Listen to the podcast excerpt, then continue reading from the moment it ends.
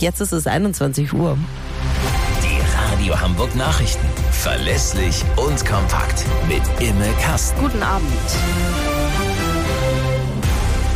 Tausende verabschieden sich von verstorbenem Kreml-Kritiker Nawalny. FC St. Pauli verliert auswärts auf Schalke. Und das Wetter, Wolken, ab und zu etwas Regen, Tiefstwert in der Nacht 3 Grad. Begleitet von einem massiven Polizeiaufgebot haben tausende Menschen von Alexei Nawalny Abschied genommen. Der Kreml-Kritiker wurde auf einem Friedhof in Moskau beerdigt. Mehr dazu von Dirk Justes. Immer wieder wurde Alexei gerufen oder auch Russland wird frei sein. Die Eltern des Kreml-Kritikers verabschiedeten sich bei der Trauerfeier in der Kirche am offenen Sarg von ihrem Sohn.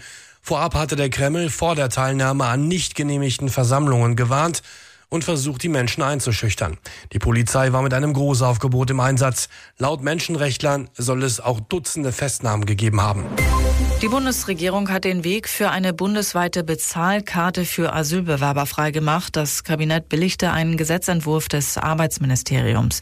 Der sieht vor, dass die Karte künftig eine Option sein soll, neben Geld- oder Sachleistungen.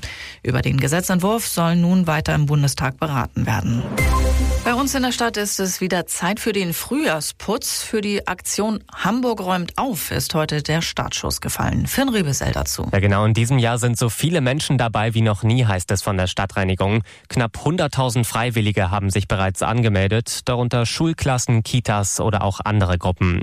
Sie alle wollen in den kommenden anderthalb Wochen an den verschiedensten Orten in der Stadt Gehwege, Parkanlagen oder auch Kanäle vom Müll befreien. Mülltüten, Gummihandschuhe und so weiter gibt es von der Stadtreinigung.